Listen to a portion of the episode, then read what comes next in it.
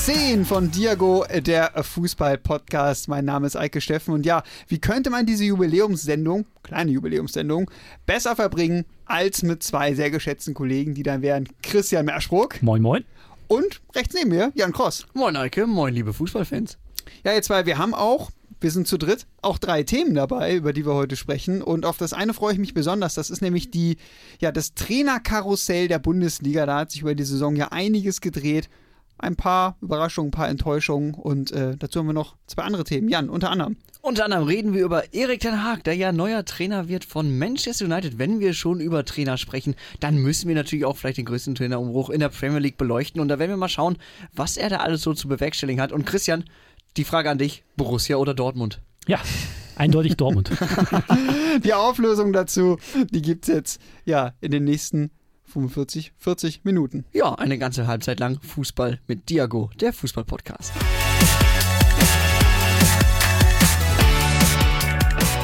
Ja, wir beginnen unsere zehnte Podcast-Folge mit einem Thema, ja, über das wir auch in unserer allerersten Folge gesprochen haben, nämlich das Trainerkarussell der Bundesliga. Ähm, und ich weiß nicht, ob ihr euch noch daran erinnert, aber letzten Sommer haben tatsächlich acht Trainer eine neue Aufgabe übernommen bei einem neuen Verein. Und ja, wie ist die Bilanz? Es sind am Ende nur noch vier davon übrig. Ja, die Halbwertszeit in der Bundesliga scheint nicht ganz so hoch zu sein. Mal ganz kurz abzuholen, wer noch da ist. Julian Nagelsmann bei Bayern hat es geschafft. Er hat überlebt die erste Saison. Dann haben wir Gerardo Seoane bei Bayer Leverkusen. Steffen Baumgart in Köln. Hätte auch noch hinten losgehen können ist aber richtig durchgestartet. Und Oliver Glasner in Wolfsburg hätte ich auch, nee Quatsch, gar nicht wahr, in Fra Frankfurt. Bei der Frankfurter Eintracht. So nämlich, aus Wolfsburg zur Frankfurter Eintracht. Aber ohne den Europa League-Sieg hätten wir, glaube ich, noch einen Trainer weniger. Bin ich mir ziemlich sicher der das überlebt hätte, dieses erste Jahr. Darauf wäre es hinausgelaufen, auf jeden Fall. Ansonsten, wer muss die Siege streichen? Marco Rose jetzt nach der Saison. Da ist ja auch so ein bisschen dubios der Abgang äh, zustande gekommen, muss man fast schon sagen. Dazu gleich später mehr. Jesse Marsch in der Saison schon gegangen worden, Adi Hütter nach der Saison und Marc von Bommel auch zwischendurch. Marc von Bommel, ja, Wolfsburger Nachfolger von Oliver Glasner. Und da gab es ja auch den Florian Kofeld, der es auch nicht überlebt hat. Ja. Von, von dieser Trainerrochade am Anfang, gleich mal eine Frage zum Einstieg an euch. Ähm, mit welcher Trainerentlassung oder welche von diesen Entlassungen, also es war ja Rose, Marsch, Hütter und Van Bommel, welche hat euch am meisten überrascht? Jetzt im Endeffekt Rose. Okay. Ja, ich äh, war aber auch mir eigentlich vorher ziemlich sicher, dass Adi Hütter und Gladbach ziemlich gut zusammenpassen würden. Ja. Hätte ich gedacht. Also äh, so von der Konstellation, von der Entwicklung her hat mich auch Rose jetzt sehr überrascht. Allerdings bei Hütter, die haben einfach mal über sieben Millionen Euro für diesen Trainer bezahlt. da bin ich sicher davon ausgegangen, dass er noch länger macht. Also, und andersrum, Nagelsmann, äh, Seoane, Baumgart, Glasner, wer hat euch da am meisten positiv überrascht? Baumgart. Ich, ja, ich will auch Baumgart sagen. Da kommt man nicht rum, ne? Nee, muss. muss. Ja. Aus einer Mittelklasse-Mannschaft eine also Europapokalmannschaft gemacht zu haben, ist schon ordentlich. Mit dem gleichen Personal quasi. Das ist ja eigentlich fast nur über Emotionen und Leidenschaft. Ne? Um noch meine dritte Frage zu bringen noch und dann bin ich auch durch mit meinem Quiz hier. Äh, wenn euch vor der Saison jemand gesagt hätte, Felix Magath übernimmt noch mal einen Bundesligisten, ey, man wäre ja nur auf Hertha gekommen, oder? Na, ich hätte sonst Stuttgart vielleicht noch gesagt. Weil Schalke ist ja eine zweite Liga, aber äh, ja, Stuttgart, stimmt, gut, stimmt, Stuttgart. Guter Punkt, Christian. Stuttgart hätte auch noch passieren können. Aber unter Misslintat? ja, ja gut, der wäre ja schon wieder weg gewesen. Ne, stimmt, wenn Magath gekommen wäre, ja. aber wenn du Fragen stellen darfst, dann wollte ich auch eine Frage stellen. Wie sehr hat euch überrascht, dass Marc von Bommel nicht das erste Quartal der Saison überlebt hat? Gar nicht. Nee, ich glaube, Christian und ich, wir hatten vor der Saison mal drüber gesprochen in unserer normalen äh, Radiosendung. Da waren wir uns, glaube ich, beide einig, dass er der erste Trainer ist, der fliegt. Aber er hat ja die ersten vier Spiele alle gewonnen. Ich glaube, als einziger äh, Trainer aber ähm, sich vorher ja schon verwechselt im Pokal. Ne? Ja, da ging es ja eigentlich das schon kam noch dazu. Da war eigentlich der Grundstein für die Entlassung schon gelegt. Was für eine Saison. Ja. Naja, und du hast schon gesagt, Florian Kofeld, der ging dann ja auch während der Saison, äh, beziehungsweise nach der Saison, aber er kam ja erst während der Saison. Paul Dardai gegen Taifun Korkut wurde gegangen. Felix Magath, ja jetzt auch nach der geglückten Rettung mit der Hertha auch und nicht mehr Trainer in Berlin. Markus Weinziel auch nach der Saison hier seine, seinen Trainerhut, zumindest in, in Augsburg, an, äh, an den Nagel gehängt. Frank Kramer, bei Bielefeld ja entlassen worden und Sebastian Hoeneß in Hoffenheim auch nach der Saison. Also da sind ein paar Wechsel dabei, die auch wirklich jetzt erst in den letzten Zügen oder nach der Saison gekommen sind. Das heißt, wir hatten in der gesamten, in der gesamten Saison zwölf Wechsel. Klingt erstmal viel, ist auch viel, aber im Vergleich zum Vorjahr ist das ja eigentlich gar nichts. Also in der Vorsaison und äh, mit der Rochade im Sommer gab es 23 Wechsel. Aber es war ein kleiner Ausreißer. So geringfügig, ne? wenn man vorüberlegt, so die fünf Jahre davor gab es maximal 17 Trainer-Rochaden, wenn man es so nennen möchte. Sonst, also wenn man es jetzt auflöst, 1920 gab es 13 Wechsel, davor 17, dann 15, 15, 13. Also es war auf jeden Fall schon mal eine Mammutaufgabe, die letzten Saison die Sportmanager und so weiter zu bewältigen hatten. Aber zeigt ja auch, so, wenn man die Anzahl sieht, und es gibt ja nur 18 Bundesligisten, die Chance, eine Saison zu überstehen als Trainer, auch nur eine einzige Saison, ist gar nicht so hoch. Nee, definitiv also, nicht. Also klar, da ist natürlich auch nicht eingerechnet oder auch eingerechnet, wenn ein Verein mehrfach seinen Trainer wechselt, zum Beispiel Schalke in der Abstiegssaison ja, aber also das sind jetzt gar nicht so viele Trainer, also es sind gar nicht so viele übrig bleiben am Ende. Und es sind natürlich noch ein paar offene Stellen da und ein paar sind auch schon besetzt. Also wir nehmen ja Anfang Juni auf. Das heißt, wenn ihr das hört, kann es sein, dass wir schon wieder überholt sind. Aber wir haben schon drei Posten, die schon wieder besetzt sind. Einmal Hoffenheim, dann die Borussia in Dortmund und Wolfsburg. Gehen wir mal von Anfang an durch. Hoffenheim, André Breitenreiter, was soll das denn? Das große Bundesliga-Comeback. Also er wird zweieinhalb Jahre bleiben und dann ist auch Schluss. Jetzt ist eine Halbwertszeit, ne? Ja. Länger macht er nicht. Ansonsten BVB, Edin Terzic, hätte man auch billiger haben können. Ne? Auch ein Comeback. Ja, hätte man billiger haben können. Letzte Saison vor die Tür gesetzt, quasi, aber dann eben ins andere Büro vor die Tür. und dann eben Marco Rose für 5 Millionen. Ne? Die 5 Millionen plus die anderen Gehälter hätte man sich sparen können, indem man einfach sofort zu ihm gestanden hätte. Aber konnte natürlich keiner ahnen, dass er dann so einen Endspurt hinlegt mit den, mit den Jungs. Weiß ja keiner. Nico Kovac übrigens jetzt in Wolfsburg aktiv, war ja bis zum Wintertrainer in Monaco. Max, Max Kruse freut sich. Max Kruse freut sich richtig, weil Kovac steht ja so ein bisschen auch auf Disziplin. Mackertsche Qualitäten quasi. Und das, äh, ich sag mal, wenn Max Kruse eins nicht mag oder eins verabscheut wie der Teufel das Weihwasser, ist es wahrscheinlich Disziplin und Medizinbälle. Ja, aber Kovac hat eigentlich eine ganz interessante Karriere als Trainer hingelegt. Ne? Also mit Frankfurt Pokalsieger, mit Bayern dann Doublesieger. Ja, dann abgeschossen worden, relativ dreckig insgesamt, äh, zu Monaco gegangen. Da ging es ja eigentlich ganz gut. Ja, Bis zum Saison, Winter. Erste Saison Platz 3, ne? Und dann, ja kam da auch so ein bisschen leichter Umbruch und da waren die Vorstände nicht mehr so mit zufrieden, was er da geleistet hat und dementsprechend durfte er angehen. Der Fürst quasi. Wir haben aber auch noch ein paar offene Posten. Ne? Das finde ich, also Stand jetzt offene Posten, muss man ja sagen. Und ich finde das doch sehr überraschend, dass vier Bundesligisten noch keinen Trainer haben. Also Augsburg, gut, da heißt es ja Peter Zeigler, es steht wohl kurz vor der Unterschrift, ne? trainiert aktuell noch den FC St. Gallen. Ähm, Hertha BSC, so eine Formfrage mit Sandro Schwarz, je nachdem, wann er aus Russland denn nach Deutschland kommt. Das ist ja, also das muss man ja auch erstmal bewerkstelligen. Aber das finde ich ganz interessant. Gladbach sucht noch einen Trainer. Favre dann ja doch abgesagt, obwohl ja. alle dachten, der Zwei Wochen lang steht schon überall drin, ja. die Planung unter Favre läuft so und so, wir machen das im Trainingslager und nee, aus die Maus, er kommt doch nicht. Er kommt doch nicht. Aber auch interessant. Ich meine, Favre hat ja auch irgendwie, gibt ja das hartnäckige Gerücht, dass er vor anderthalb, zwei Jahren bei Crystal Palace auch so auf den letzten Metern noch einen Rückzieher gemacht hat. Also das heißt, er ist nicht mal mehr der Trainer, der immer wieder sagt, oh, ich möchte doch zurücktreten und überzeugt werden muss, dass er doch nicht zurücktreten soll, sondern er ist ja auch der noch nicht Trainer, der überhaupt erstmal überzeugt werden muss, vielleicht doch mal Trainer zu werden beim Verein mittlerweile. Wobei die Aussagen aus Gladbacher äh, Sicht ein bisschen so klangen, als hätte er schon vor einiger Zeit abgesagt, ehrlich gesagt. Als, also, hm. Vielleicht ist das auch so ein bisschen Gepoker. Ähm, und bei Schalke 04, ähm, ja, die suchen auch noch einen Trainer. Ja. Oder macht es am Ende doch Büskens? Nee, Büskens auf keinen Fall. Der hat ja schon gesagt, er rückt auf jeden Fall wieder ins zweite Glied. Er macht gerne den Co-Trainer. Aber was ich heute gelesen habe, ist tatsächlich das Gerücht um Thomas Stamm, der bei Freiburg 2 äh, Trainer ist und dort in der ersten Saison in der dritten Liga tatsächlich dann doch noch die Klasse gehalten hat. Bringt er denn viele Leute mit aus der Mannschaft? Ich glaube, er hat ja seine Stammspieler. ich kann mir nicht vorstellen, dass Schalke einen unerfahrenen Trainer holt, ehrlich gesagt. Also ich, die hatten ja offenbar ihren Top-Kandidaten, die wollten sie ja eigentlich schon meines Wissens, glaube ich, vor oder direkt nach dem letzten Spieltag präsentieren. Der hätte ihn dann ja anscheinend abgesagt. Ja, weil er jetzt Legia Warschau trainiert. Der ist dann wer? Costa Runjalic. Tatsächlich. Oh, das wäre auch ziemlich witzig geworden eigentlich. Ruben Schröder ist Fan auf jeden Fall, aber Runjalic hat bei Legia Warschau zugesagt und dementsprechend nicht bei Schalke. Hm. Bin ich mal sehr gespannt, was passiert, weil Schalke auch im Kader einige Baustellen hat, ähm, die noch geschlossen werden müssen. Ähm, aber lass uns noch mal ein bisschen äh, darauf eingehen, warum denn jetzt welcher Trainer wo ist. Ähm, Christian, dein Dortmunder Herz. Ähm, ich weiß nicht, ob es geblutet hat oder nicht, aber das Rose aus für mich aus etwas distanzierter Sicht kam es dann doch sehr überraschend, weil es kam ja nicht direkt nach Saisonende, sondern erst ein paar Tage später, wo auch schon Transfers getätigt wurden, die ja auch sehr mit Rose in Verbindung Die mit wurden. ihm abgesprochen waren und dann in seine neue Taktik mit einfließen sollten. Ähm, das Problem war ja so ein bisschen tatsächlich, also für mich kam es auch überraschend, weil ich dachte, okay, wir machen noch eine zweite Saison, weil er eben 5 Millionen gekostet hat und es wird einfach durchgezogen und er kriegt jetzt die Spieler und dann läuft das alles vielleicht mal ein bisschen anders, aber nein, in der Analyse, die ja mit den allen dann stattgefunden hat, kam wohl ein bisschen zu, zum Vorschein, dass Rose nicht mehr das Vertrauen eben in Aki Watzke und so hatte und dann gesagt hat, nee, dann gehe ich lieber vorher. Aber das irgendwie. Wahrscheinlich, weil im Büro von Watzke noch ein Bild von Jürgen Klopp stand. Ja, wahrscheinlich so, so eine Götzenstatue. Irgendwie kann ich an dieser, dieser Version von, äh, dass Rose selber gesagt hat, ja, ich spüre kein Vertrauen und ich möchte nicht mehr. Irgendwie glaube ich das auch nur zur Hälfte, weil es kommt mir jetzt auch nicht vor, als würde der BVB arg trauern. Nö, das auch nicht. Man hatte ja auch relativ schnell mit Terzic den Nachfolger parat. Ja. Pro Problem war halt auch, dass Rose nicht äh, besonders kritikfähig war. Also es wurden ein paar Dinge an ihn herangetragen, auf die er wohl nicht so reagiert hat und auch sehr dünnhäutig reagiert hat. Und jetzt war es wohl dann so eine Trennung im beiderseitigen Einvernehmen.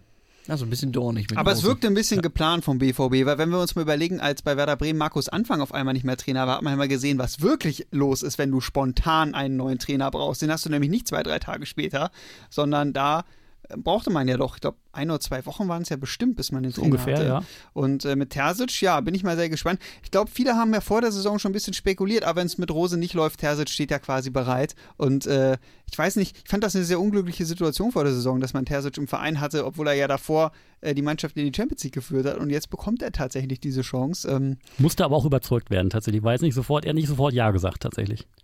Aber ich, ja. ich bin da so ein bisschen skeptisch, ehrlich gesagt. Bin mal gespannt, ob das funktioniert für mich, so aus der Distanz betrachtet, wirkt es so ein bisschen, ah, der Terzic, der wirkt ja auch sehr sympathisch in seiner, in seiner Vorstellung. Der ist am ehesten noch so ein Klopp 2.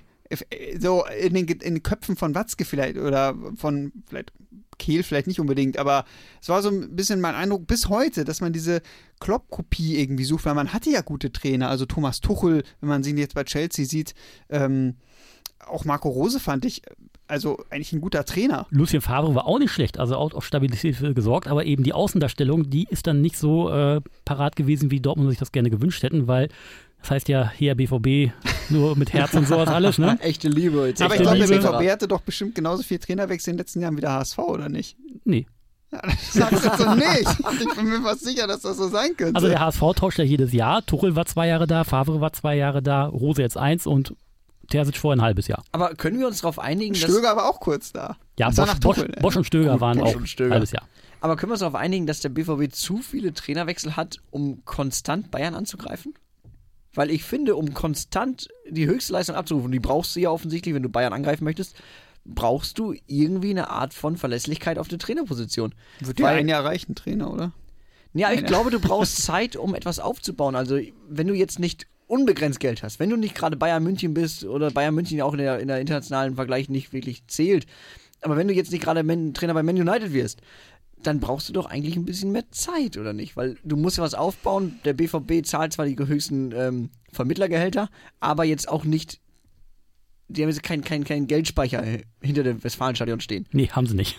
Und deswegen denke ich immer, du bräuchtest eigentlich Zeit, um kontinuierlich was aufzubauen. Ich meine, Klopp hat damals in einer anderen Ausgangssituation angefangen, hatte aber auch Zeit bekommen. Hat drei Jahre gebraucht tatsächlich bis zur ersten Meisterschaft. Also hat mitten, also die Mannschaft so im tabellarischen Mittelfeld übernommen und hat auch die Zeit zur Entwicklung bekommen. Ich glaube, dass Terzic, Terzic die jetzt auch bekommen wird ich habe eher das Gefühl, Terzic wird es innerhalb von einem halben Jahr voll vor die Wand fahren. Das ist mhm. mein Gefühl. Also ich sag mal, bei Terzic, ich glaube, es wird so ein bisschen glorifiziert. Er hat ja auch wirklich nur mit einem echt starken Endspurt in seiner ersten Interimszeit äh, die Champions League noch gesichert. Zu Anfang lief das ja auch eher so ein bisschen durchwachsen unter Terzic. Also ich, mein Bauchgefühl sagt, das wird nichts. Vielleicht werde ich ja Lügen gestraft. Aber wir sind uns ja einig, dass der BVB einen Umbruch braucht oder gebraucht hat. Und das, das sieht man ja schon an den Transfers auf jeden Fall, dass dort ähm, dass dort viel passiert im Kader. Also auch mit, mit Süle hat man ja wirklich ein Achtungszeichen gesetzt. Schlotterbeck, ein Spieler, der sicherlich auch vielleicht noch zu einem höheren Club hätte gehen können, wenn die Bayern das vielleicht nicht so verschlafen hätten. ähm, und mit Adeyemi, ja, mit Adeyemi ja auch ein Spieler, ähm, der für einen anderen Fußball steht im Vergleich zu dem, was man die letzten Jahre gespielt hat. Also eine Idee gibt es da bestimmt schon, aber ja, ich bin auch sehr skeptisch bei Terzic, aber ähm, ja, also. Christian, was sagt glaub, dein Bauchgefühl als Dortmunder hier? Ich bin überzeugt, dass er es tatsächlich machen kann, weil er sehr über Emotionalität kommt und die Spieler damit abholen kann. Hat er auch in seinem Vorstellungsvideo tatsächlich gezeigt. Also er redet nur von wir, wir, wir, nicht ich. Also er ist, er ist so ein Menschenfänger, ähnlich wie Klopp tatsächlich. Und aus dem Sauerland kommt er. Also und für Sauerländer redet er schon recht viel. Also ja, wir werden ja auch mit Blick auf den Spielplan und die Transfers sicherlich noch in unserer Radiosendung, die jeden Freitag hier auf Tide Radio ähm, ab 8 Uhr ja läuft, ähm, nochmal genauer über den BVB vor der Saison sicher sprechen. Ähm, bin ich mal gespannt, wo die Entwicklung hingeht. Ich würde aber noch einmal kurz auf Hoffenheim schauen, weil dieser Trainerwechsel mich sehr überrascht hat. Komplett. André komplett. Breitenreiter zurück in die Bundesliga. Ähm, ja, war jetzt sehr erfolgreich in der Schweiz, wurde mit Zürich sehr überraschend, glaube ich, kann man sagen, Meister. Ähm, aber so, wenn wir uns überlegen, wofür steht Hoffenheim fußballerisch eigentlich? Eigentlich, man muss Hoffenheim nicht mögen, aber eigentlich wusste man, wenn man Hoffenheim-Spiel guckt, wird man eigentlich unterhalten. Also Ja. schon Ballbesitz, Fußball. Toremäßig schon grammarisch, wenn er mal knipst, ja. Die, Ja, die Saison es war- leider nicht so, es war aber auf jeden Fall Fußball im Sinne von, wir spielen Fußball.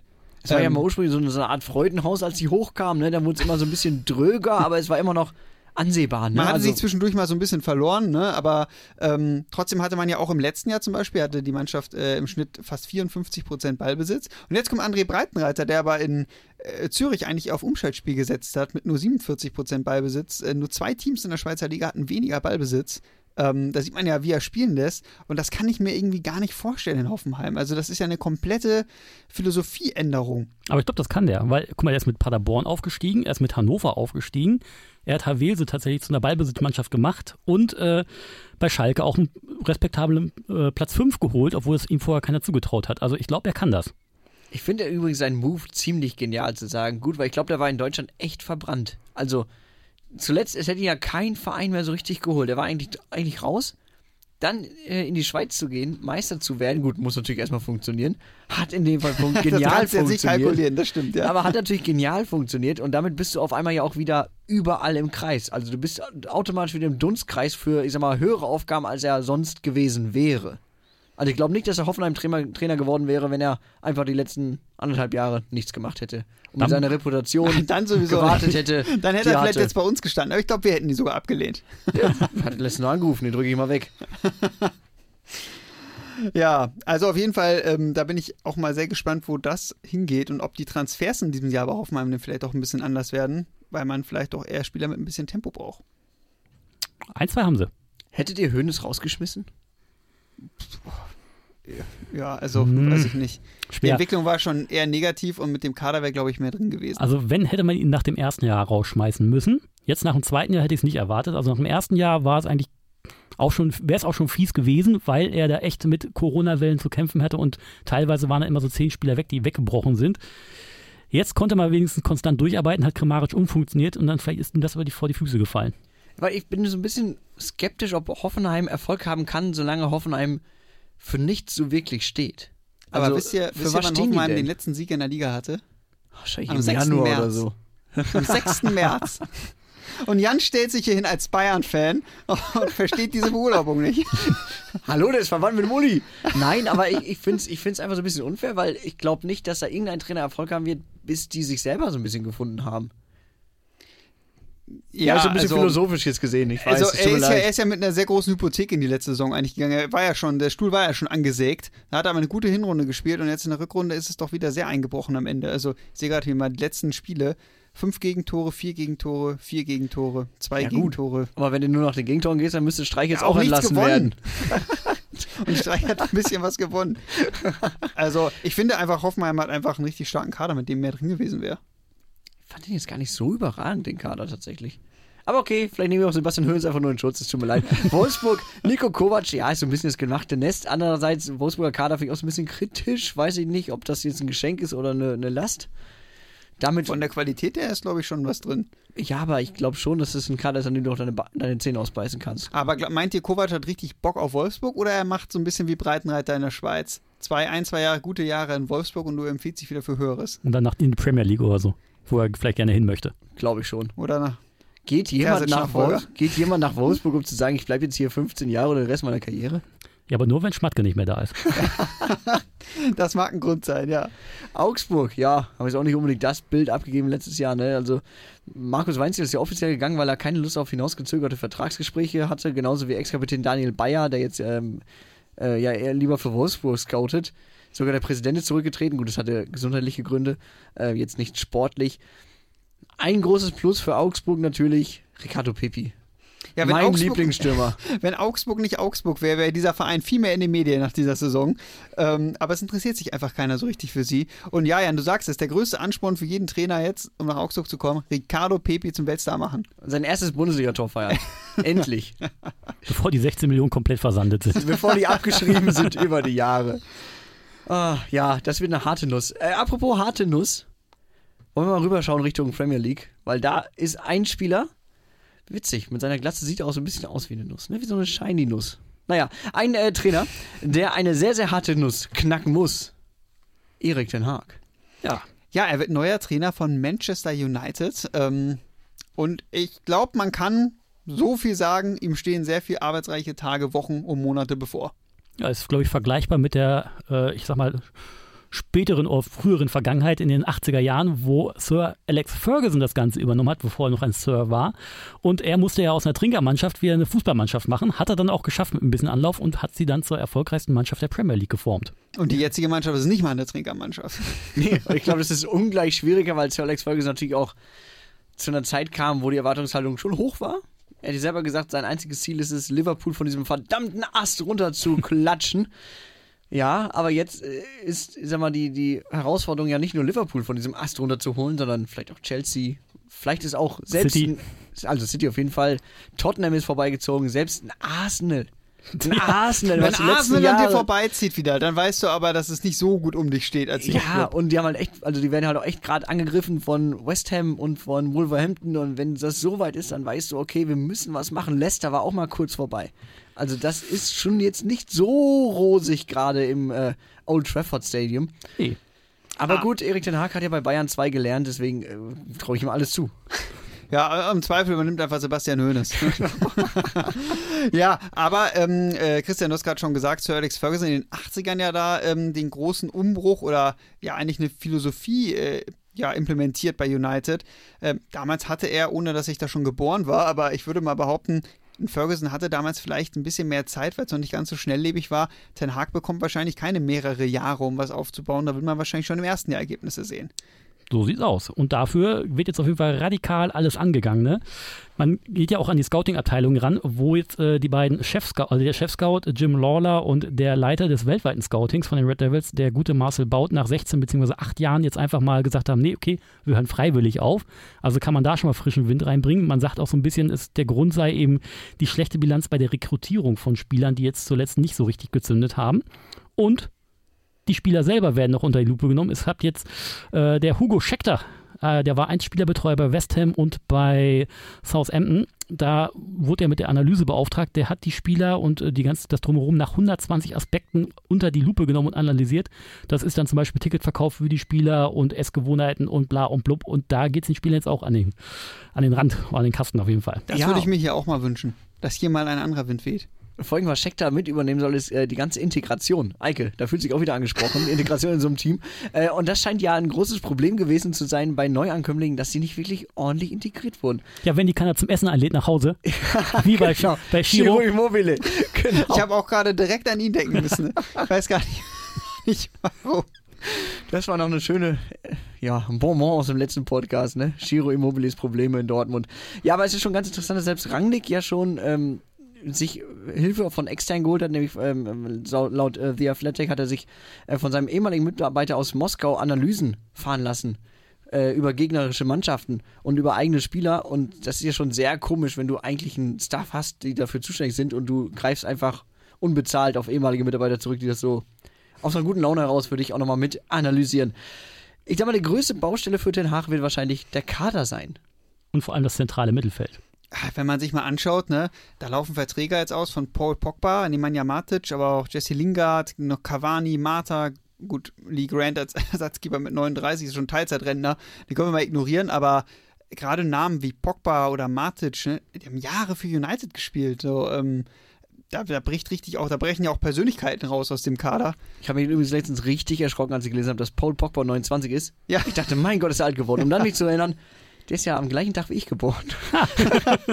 da war ja was. Finde ich übrigens super. Pogba ist ja schon 2012 mal ablösefrei von Menu zu Juventus Turin gewechselt. Dann wurde er vier Jahre später für 105 Millionen Euro zurück, äh, zurückgeholt. Also wenn der jetzt zu Juventus Turin wechselt, oh Gott, das wäre Weltklasse. Das wäre frei. Hätte Turin alles richtig gemacht, zweimal hintereinander. Weltklasse. Aber stehen da noch ein paar äh, weitere Veränderungen so im Kader an, wenn man sich das mal anschaut. Also ähm, ein Van Bissaka, ein äh, Bailly, auch Phil Jones, äh, Telles, Martial, Rashford, äh, auch die können offenbar alle gehen und dann bleibt ja eigentlich gar nicht mehr so viel übrig. Ähm, also das ist natürlich auch viel so ein bisschen Durchschnitt, den man sich die letzten Jahre teuer erkauft hat. Alle Spieler, die es dann nicht so richtig geschafft haben, ne? Irgendwie den nächsten Schritt zu gehen. Und ja, die hat man jetzt mit gut bezahlten Verträgen. Ist auch gar nicht mal so leicht, die loszuwerden. Das ist ja bei Martial, also den haben sie mit, mit Hängen und Würgen gerade noch so bei Sevilla unterbekommen im Winter, um ihn wenigstens zu verleihen. Ich glaube nicht, dass jemand bereit ist, extrem viel Geld in die Hand zu nehmen. Also auch in Sevilla war, glaube ich, gut, wenn ich das beurteilen kann, aber jetzt auch nicht überragend. Ich glaube, was für United, glaube ich, ganz gut ist, sind ja nicht so stark auf Transfereinnahmen angewiesen. Also es geht einfach nur darum, die Leute loszuwerden. so, so Platz machen. Einfach äh, sich frei zu machen von, von Spielern. Das Ähm, ist gar nicht so einfach. Das ist nicht so einfach, hast du recht, weil äh, wenn man da gut verdient und äh, ja, jetzt bei Manchester United unter Vertrag zu stehen, auch gar nicht mal so schlecht, oder? Also Dürfte ganz passabel sein, auf jeden Fall. Auch wenn ich würde für, ich würd, äh, für euch, äh, ich würde hier bleiben. Wenn Dankeschön. jemand sich melden würde. Dankeschön. Ja, Ich glaube dir kein Wort. aber, selbst wenn sie die loswerden sollten, wir nehmen mal alle drei unsere Fantasie zusammen, dass man wirklich viele Spieler los wird, spätestens dann stellt sich ja die Frage, wer soll eigentlich kommen? Ich finde, Menu ist ja auch so ein bisschen so ein Karrieregrab geworden. Also die letzten Jahre war Menu ja so ein bisschen das englische Härter. Du Ja. gehst dahin, aber du wirst definitiv nicht mehr besser. Nee, Tendenziell schlechter von Saison zu Saison. Und ich sag mal, guck dir mal Leute an wie Marcus Rashford, so, so ein Goldjunge, den alle geliebt haben. Und der ist jetzt so, Gut, aber er hat ja auch bei ist United da. den nächsten Schritt gemacht. Ich finde das immer noch ein geiler Club, der, glaube ich, zieht. Also auch als um Schalke schlecht stand. Gut, Schalke United, schwieriger Vergleich. Sorry, Christian. aber auch zu Schalke sind ja auch in schwierigen Zeiten immer noch echt gute Spieler gekommen. Also das, ja, der Name zieht natürlich, aber der ich frage mich jetzt, die Zahlen ich frage mich jetzt aber, in welche Schublade an Spielern greifen die jetzt? Angelü hat Ten Hag 200 Millionen Euro zur Verfügung, oder Pfund, 200 Millionen Pfund, was eine Menge Geld ist. 240 Millionen Euro, grob überschlagen. In welche Schublade greifst du? Du brauchst eine ganze Menge an Spielern.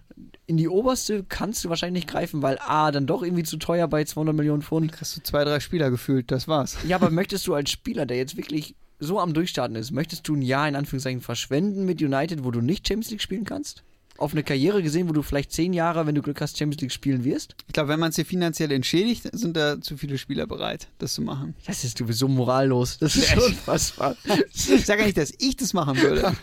Ich sage nur, dass es rette, machen rette würden. die Moral dieser Truppe. Würdest du es machen für viel Geld? zum Menu, zum Menu gehen? Obwohl du nicht Champions League spielen würdest. Ich denke doch. Ich auch. Verdammt. Ja, aber was ich cool finden würde, aber wahrscheinlich wird es nicht so kommen, ähm, ich finde, United steht jetzt ja an einem Punkt, auch mit einem neuen Trainer, auch jetzt mit Blick auf die letzten Jahre, auch durch die Zeit mit Rangnick und so, man weiß ja gar nicht mehr, für was ste- will United eigentlich stehen. Wer ist dieser Club eigentlich? Was spielen die für einen Fußball? Und äh, da würde ich es total cool finden, wenn man es schaffen würde, aber wahrscheinlich geht es nicht, weil man braucht wieder schnell Erfolge. Ähm, wenn man schaffen würde, halt Spieler zu holen, die diese neue Ära irgendwie prägen können. Also, dass man so einen Umbruch einleitet. Also, Also wie so ein Wayne Rooney.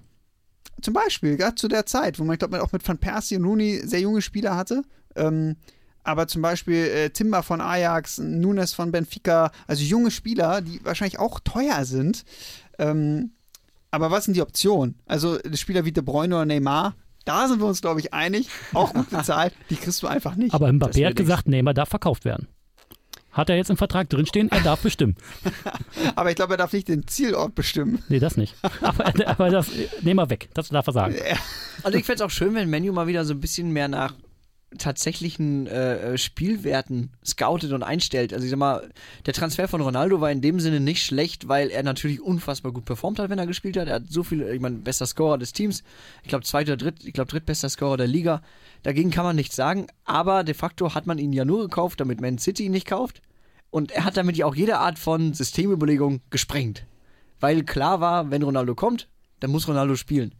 Sondern auch wenn das System nicht auch für so einen Ronaldo ausgelegt ist, musst du den ja irgendwie unterkriegen. Und ich fände es jetzt auch charmant zu sagen, okay, Declan Rice ist wahrscheinlich zu teuer, Harry Kane ist auch zu teuer. Das wären ja auch wieder solche Spiele, wo man sagt, macht das Sinn? Ich also glaube mit Harry weniger. Kane gehst du doch genau in die gleiche. Ja, genau, aber dann fände ich schön zu Okay. sagen, okay, man holt sich solche Spieler wie ein Calvin Phillips von Leeds.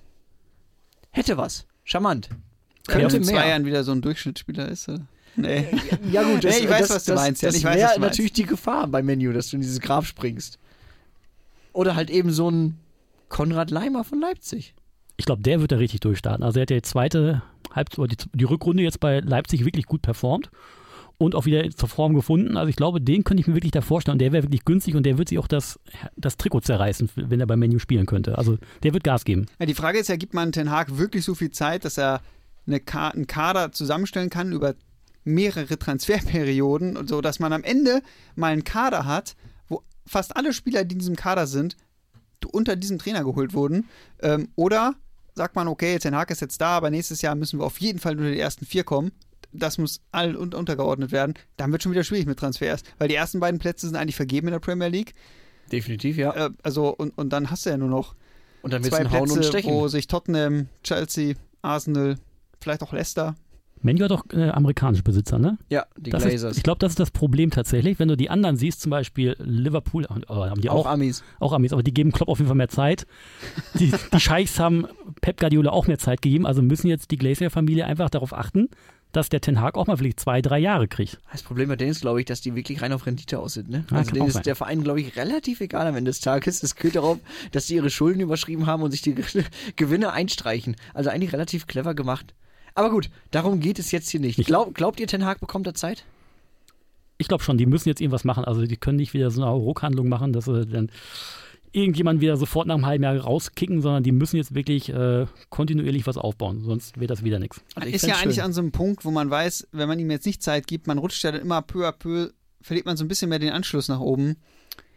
Aber also, das ist immer noch ein großer Club, wo Ergebnisse erzielt werden müssen. Deswegen kann ich mir nicht vorstellen, dass er, also wenn er jetzt in der ersten Saison Achter wird, oder Dann Siebter, dann war es das für ihn. Also da bin ich mir sehr sicher. Aber dann wäre es ja auch kein guter Fußball und dann hätte der Umbruch ja auch nur sehr schlecht funktioniert. Ich kann mir aber sehr gut vorstellen, dass das funktioniert. Es wird auch schon so lange wieder mit in Verbindung gebracht. Und ich glaube auch wirklich, dass das ein sehr, sehr guter Trainer ist. Ich habe mir auch damals ganz kurz gewünscht, dass er vielleicht zu Bayern zurückkommt. Weil ich glaube, es ist ein guter. Ich meine, der hat jetzt in, in zwei Jahren mit, äh, mit, mit Ajax gute Leistung gebracht. In der Champions League auch eigentlich, ich sag mal, das eine Jahr unfassbar gut performt. Dann gab es einen großen Umbruch bei Ajax. Er hat die ganze Spielphilosophie komplett umgestellt. Und das ist ja auch so eine Stärke von Ten Hag, dass er wirklich mehrere Systeme beherrscht, dass er wirklich sich neu aufstellen kann, dass er nicht sagt, ich spiele jetzt hier meinen Stiefel runter.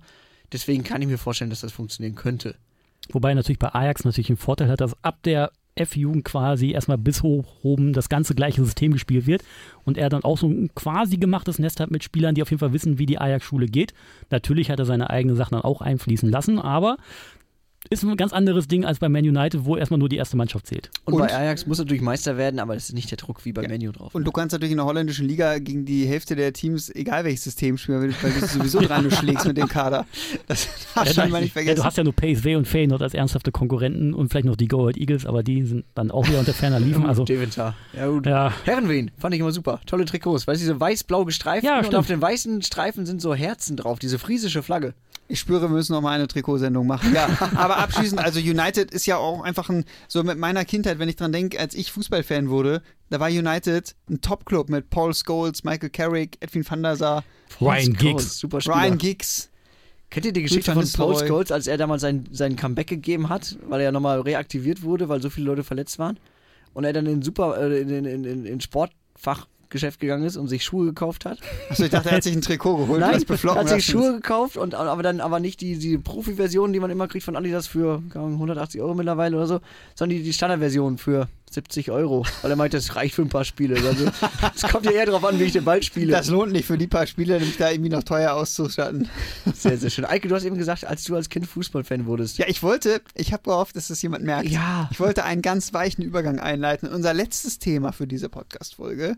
Ähm, ja, wir wollen so ein bisschen über Fußballfans reden, ne? Über wie sich Fan-Dasein verändert hat und wie es bei uns persönlich auch angefangen hat, oder?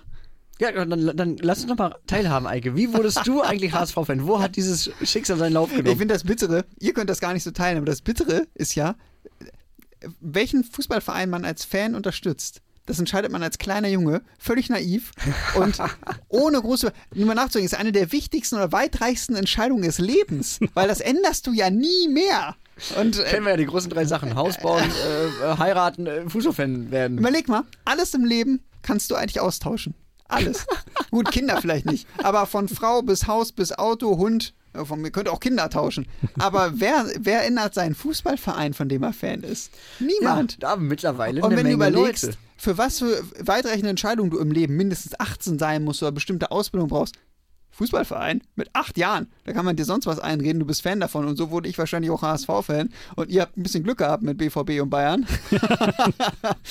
ähm, ja, mein erstes Spiel war, glaube ich, ähm, ich glaube, es war Ende der 90er und Anfang 2000er, HSV gegen Kaiserslautern. Ähm, kann ich mich kaum daran erinnern, weil ich überhaupt keine Lust hatte dahin.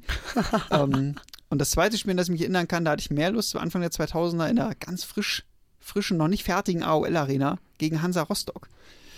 Also ist ein paar Jahre her, aber ich glaube, Christian, bei dir, du bist ja auch äh, der älteste, erfahrenste unter uns, ist das wahrscheinlich noch länger her, als du angefangen Ja, hast. aber mich, mir hat einer auf dem Schulweg aufgelauert. Was bist du Fan? Borussia oder Dortmund? Ich so, äh, äh, weiß ich nicht. Das ist beides der gleiche Verein, du Honk. Und dann so, ah, okay. Und das warst du so eingeschüchtert. Erst war so eingeschüchtert zur fünfte Klasse und das war so ein Achtklässler oder so. Ich so, äh, okay. Und dann zu Hause mal geguckt, Free TV, was lief denn so? Europapokal damals noch, UEFA Cup. Und da habe ich mich so durchgeswitcht. Da, ich weiß gar nicht, wer alles gespielt hat. Auf jeden Fall Dortmund, ich glaube gegen La Coruña auf jeden Fall. Und da bin ich dann bei Dortmund hängen geblieben. Und so ist es dann auch geblieben. Einer meiner Schulfreunde war damals auch großer Dortmund-Fan und ich glaube, es hätte nicht viel gefehlt. Und ich wäre auch BVB-Fan geworden. Aber irgendwie ist es nicht so gekommen. Ja, bei mir ist es ja auch tatsächlich damals über meinen besten Freund, Grüße gehen raus an Basti, äh, gekommen, dass ich äh, als Kind überhaupt keine Ahnung von Fußball, auch in einem total anti-Fußballer-Haushalt aufgewachsen bin. Ähm, und er halt Bayern-Fan, geborener Bayern-Fan war. Also Vater schon immer Bayern-Fan, Großvater, glaube ich, schon immer Bayern-Fan. Und, und da bin ich dann irgendwie so reingepresst worden. Erstes Spiel damals fair gegen Bayern.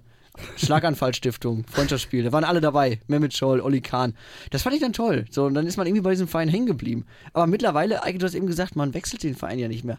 Das glaube ich ist halt nicht mehr so. Also mein Gefühl sagt mir, Generation Z und Generation Alpha, ist auch neu für mich, dass es auch schon die Generation Alpha gibt, ab 2010 geboren übrigens.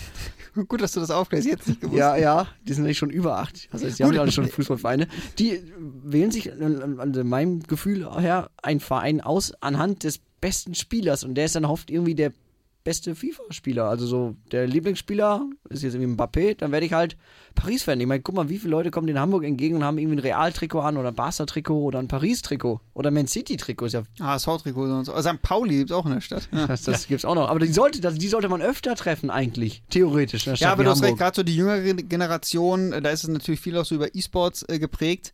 Ähm, kann ich mir schon vorstellen, dass da ähm, sich das ein bisschen ändert. Ähm, aber es gibt ja auch viele jüngere Fans noch, glaube ich, fest eine Vereinsfindung haben. Aber klar, viele sind natürlich Mbappé, Messi, Ronaldo, Neymar, wie auch immer. Wobei Messi, Ronaldo wahrscheinlich tendenziell eher nicht, weil das ist schon wieder eher unsere Generation, dass man mit denen so aufgewachsen ist. Ähm, ja, das kann natürlich sein, dass sich da so ein bisschen ändert. Und das wird natürlich auch für die Vereine spannend in vielen Jahren. Wie eng ist die Bindung noch? Also, Hat man ja auch beim Menu gesehen mit Ronaldo. Bei den Trikotverkäufen, es zählte tatsächlich nur, dass Ronaldo, also es ging eigentlich nur darum, wo geht Ronaldo hin, wo gehen die Verkaufszahlen hoch. Sage Ja. ich jetzt mal. ja, kann man, kann man glaube ich, kann man so sehen. Und klar, Jan, du hast gesagt, mit FIFA, ne, da geht es um die Topspieler. Ähm, ich kann mir schon viel vorstellen, dass, dass dort viele, genau, halt wieder United-Sympathien hatten wegen Ronaldo. Wobei, Ronaldo, Messi würde ich da, glaube ich, eher rausnehmen. Das ist nicht so unbedingt die Generation, sondern reden wir, glaube ich, eher von Papé oder vielleicht Neymar. Vinicius Junior wird als nächster kommen. Ja. Ich glaube, Neymar ist auch schon zu alt. Vielleicht auch das, ja. Ja, Griezmann. Der, Griezmann der, ist raus. Griezmann und Dybala. Dybala vielleicht noch, der, der ist sehr beliebt, Ja, glaube ich. man ganze Michael Ballack auch noch mit reinnehmen. Ah, gut, so alt sind die nicht. Aber es gibt eine Studie von Fan Cures im Jahr 2019, die uns äh, zum Teil belegt oder stärkt, zum Teil aber auch widerspricht. Also einerseits äh, sagen die Teilnehmer dieser Studie, dass auf jeden Fall der Bezug zu einem Club stärker ist. Allerdings sagen auch rund ein Fünftel, also 19 Prozent äh, der Teilnehmer dieser Studie, dass sie genauso gerne ein Trikot ihres Lieblingsclubs oder ihres Lieblingsspielers haben möchten. Und 16 Prozent sagen, dass der neue Club ihres Spielers ihnen auch sympathisch wird. Ich sag mal so, Man City, PSG, die winken von hinten und sagen, jo, Für Könnte Teil des Plans sein. Super, ja. Also, ich weiß nicht, wie es bei euch ist, aber bei mir ist so, ich habe eine sehr große Identifikation so mit dem HSV, aber Spieler sage ich, so kommen und gehen. Da hat man sich irgendwie dran gewöhnt, dass man sich so Spieler gar nicht mehr so ganz drauf, groß drauf einlässt. Und Gut, Jan, du als Bayern-Fan, die spielen dann da auch ewig, aber beim HSV, wenn da mal einer gut ist, ist er auch schnell wieder weg. also, ähm, Ist Ja, bei aber weil Dortmund du- da ja darf man sich nicht so verlieben. Weil du hm? ja auch Vereinsfan bist. Du bist ja Fan richtig, des Vereins und nicht des deswegen, Spielers. Ja, ich finde viele Spieler irgendwie so cool, die mag man, aber da ist man auch ein bisschen vorsichtig, da darf man sich auch nicht zu sehr mögen, weil dann sind sie wieder weg und hat man wieder Liebeskummer. So ein Erling. Ja, zum Beispiel.